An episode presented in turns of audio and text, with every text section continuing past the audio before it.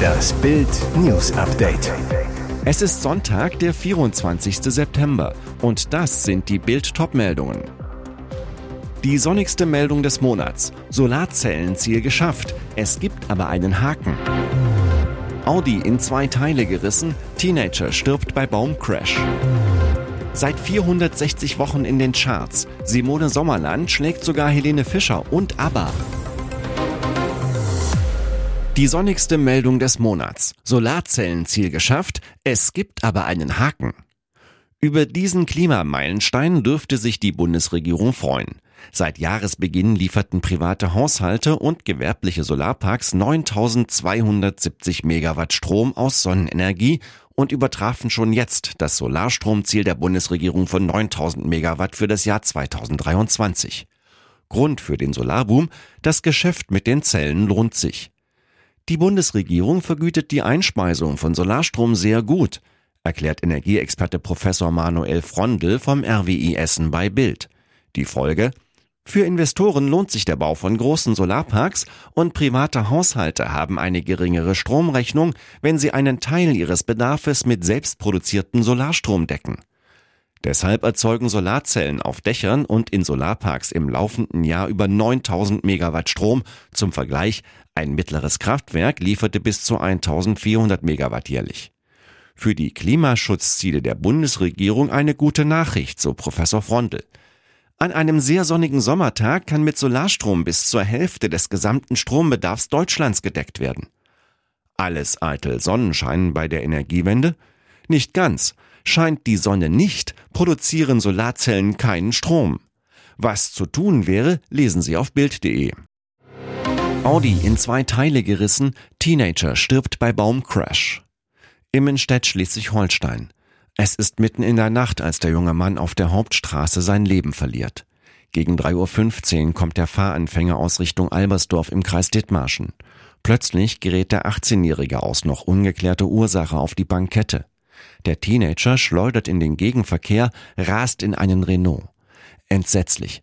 Der Audi wird in zwei Teile gerissen, wickelt sich um einen Baum, der junge Fahrer stirbt noch an der Unfallstelle. Die drei Männer aus dem Renault kommen mit leichten Verletzungen davon. Warum genau der 18-Jährige in den Gegenverkehr geriet, muss jetzt die Polizei klären. Seit 460 Wochen in den Charts. Simone Sommerland schlägt sogar Helene Fischer und ABBA. Sie ist die heimliche Königin der Hitparade. Simone Sommerland ist mit ihrem Album Die 30 besten Spiel- und Bewegungslieder seit 460 Wochen in den deutschen Charts. Damit länger als ABBA, die sich dort mit ABBA Gold Greatest Hits 449 Wochen platzieren konnten.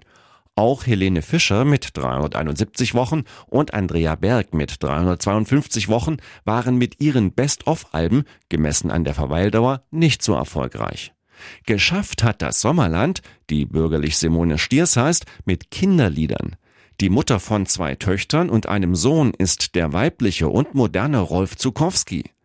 Die heutige mehrfache Millionärin entdeckt ihre Liebe fürs Singen schon als Schülerin des Geschwister-Scholl-Gymnasiums in Wetter an der Ruhr NRW. Ihr Musiklehrer Jürgen Merkel unterrichtet und fördert sie ab der fünften Klasse, bringt das Mädchen in den Chor und als Solosängerin zur Big Band. Der heutige Pensionär zu Bild ich war von ihrem Talent fasziniert, aber mit so einer Karriere habe ich nicht gerechnet. Ich bin richtig stolz darauf, ein Teil davon zu sein. Die ganze Geschichte von Simone Sommerland lesen Sie auf Bild.de. Giftqualmeinsatz in Hamburg. Betrunkener kocht mit Plastikgeschirr auf heißem Herd. Hamburg. Kinder und Betrunkene haben einen Schutzengel. Dass in diesem Sprichwort Wahrheit steckt, hat dieser Mieter am Samstagabend erlebt. Er ließ Plastikgeschirr auf seinem heißen Herd stehen, löste damit einen Brand aus und wurde gerade noch rechtzeitig von Feuerwehrleuten aus seiner Wohnung gerettet. Um 22 Uhr werden die Einsatzkräfte in den Stadtteil Altona gerufen. Durch das verbrannte Plastik ist die Wohnung völlig verqualmt. Der giftige Rauch wabert durch das Treppenhaus. Die Bewohner des Gebäudes können sich in Sicherheit bringen. Der Mieter der Brandwohnung muss aber von den Rettern der Feuerwache 12 aus seinen Räumen geholt werden. Er ist offenbar stark betrunken. Der Mann wird sofort im Rettungswagen versorgt und kommt dann mit Verdacht auf Rauchvergiftung in die Klinik.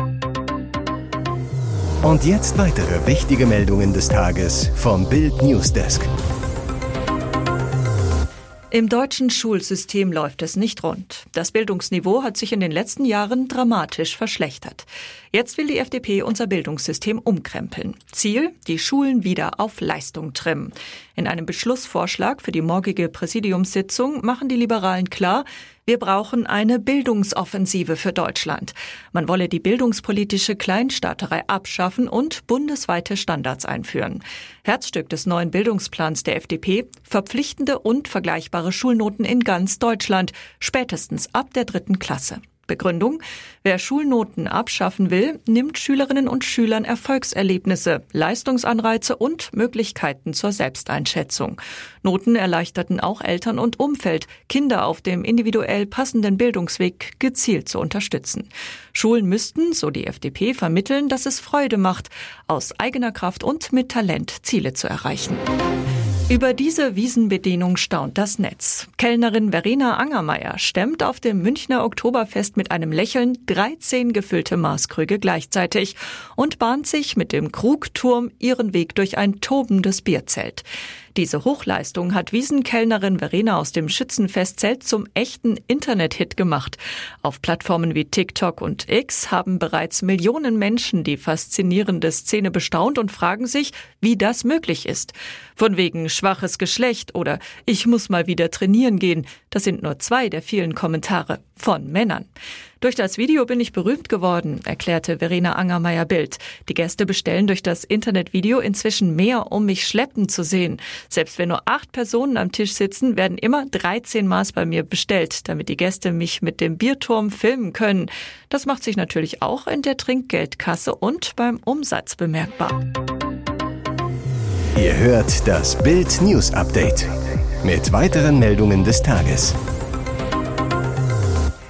Migrationskrise, so geht es nicht weiter. Die Grünen sind in der Migrationspolitik ein Sicherheitsrisiko für das Land, so Bijan Sarai, FDP-Generalsekretär. Der Ton ist rau in Deutschland, weil die Zahlen, die die Migrationskrise jeden Tag produziert, beängstigend sind.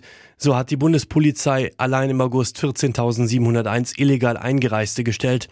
Das sind gut 240 Prozent mehr als im August 2021. Belastungsgrenze ist das Wort der Woche. Auch Bundespräsident Frank-Walter Steinmeier, ein Sozialdemokrat, hat es bei seinem Italienbesuch benutzt. Deutschland ist wie Italien an der Belastungsgrenze. Viele glauben, Deutschland ist schon drüber. Wir schaffen das nicht mehr, sagte Unionsfraktionsvize Jens Spahn im ZDF. Die Lage ist, so scheint es, außer Kontrolle und wird jeden Tag und jede Nacht dramatischer. Die Bundespolizeiinspektion Ludwigsdorf im Landkreis Görlitz in Sachsen meldet zum Beispiel, dass sie allein am Donnerstag 246 illegal Eingereiste in Gewahrsam genommen hat. Die meisten Syrer, die meisten Männer. Solche und ähnliche Berichte der Bundespolizei kommen jeden Tag im Dutzend. Die Folgen für die Kommunen sind krass. Die Stadt Rösrath bei Köln muss, wie viele andere Gemeinden, Flüchtlinge wieder in Zelten unterbringen.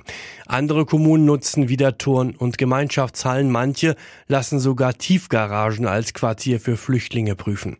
Mehr dazu lesen Sie auf Bild.de. China, Russland und Nordkorea bilden Allianz. So gefährlich ist das Schurkentrio. Ein gefährliches Dreieck der Macht. Kim Jong-un ist zurück auf einem Stück Weltbühne, die vor allem seine mächtigen Freunde China und Russland bestimmen in ihrem Kampf gegen den Westen. Der Nordkorea-Diktator hatte sich vorige Woche bei seiner fünftägigen Reise durch Russland mit Kreml-Despot Wladimir Putin getroffen. Sie sprachen dabei offen über das Potenzial eines Ausbaus der militärtechnischen Kooperation. Laut Experten könnte Nordkorea Artilleriemunition und Raketen für Russlands Angriffskrieg gegen die Ukraine liefern. Als Gegenleistung soll ein Transfer moderner russischer Militärtechnologien nach Nordkorea rollen. Was bedeutet dieses Schurkenbündnis für den Westen, was für die USA, Taiwan und Südkorea, die alle direkt oder indirekt von den Diktatorenländern bedroht werden? Bild bat den Ostasien-Experten Professor Dr. Ralf M. Wrobel von der Hochschule Zwickau um eine Einschätzung der neuen Lage. Dieser beginnt seine Analyse mit einer direkten Warnung. Nachdem China Russland nicht fallen gelassen hat, bildet sich jetzt eine neue Eurasische Allianz gegen den Westen. Wir müssen deshalb auch auf militärische Eskalationen in Fernost, Korea und Taiwan gefasst sein. Klartext des Experten. In einen solchen Konflikt würde auch Europa mit hineingezogen. Wirtschaftlich würde eine Eingliederung Taiwans in die Volksrepublik China für uns im Westen zudem eine komplette Abhängigkeit im Bereich hochwertiger Mikrochips von China bedeuten, denn ein Großteil derselben wird heute in Taiwan gefertigt, so Wrobel. Hier ist das Bild News Update. Und das ist heute auch noch hörenswert. Diese Jungs haben Mut bewiesen. Abdi und Ada haben die Entführung eines Jungen verhindert. Für die beiden Schüler sollte es eigentlich ein ganz normaler Nachmittag in Mönchengladbach werden. Die Schule war gerade aus und die beiden waren auf dem Weg nach Hause. Plötzlich fällt ihnen an der Josef-Drauschke-Straße ein Junge auf. Er wird von einem Mann über die Straße gezogen, eine Hand an seinem Arm.